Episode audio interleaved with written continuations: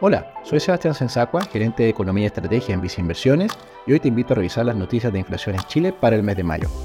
El Instituto Nacional de Estadísticas informó que el IPC de mayo mostró una variación mensual de un 0,1%, lo que se ubicó bajo nuestras estimaciones y del mercado, que apuntaron a alza de un 0,4% y 0,3% respectivamente. De este modo, la inflación consigna un avance de un 8,7% en los últimos 12 meses, mientras que acumula una variación de un 2,3% en lo que va del 2023. En particular, contribuyó negativamente sobre la variación del IPC la baja en precios en la división de transporte, con caídas en el valor de servicios de pasaje de uso interurbano y transporte aéreo.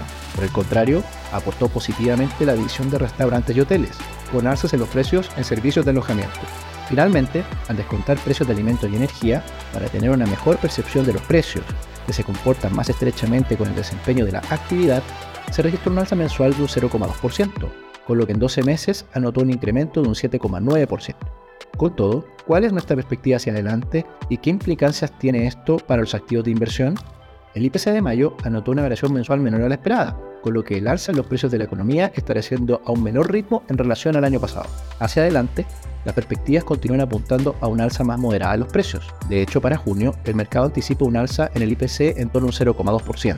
Por otro lado, el desempeño de la economía sigue débil, con un bajo dinamismo en el comercio y actividad industrial, mientras que si bien los servicios han mostrado mayor fortaleza, el contexto de un mercado laboral más deteriorado podría derivar en una moderación de esta actividad hacia adelante. Así, creemos que el Banco Central de Chile tendría espacio para bajar su tasa de política monetaria este segundo semestre. Un factor que podría acelerar lo anterior es observar nuevamente sorpresas de menor IPC en el corto plazo.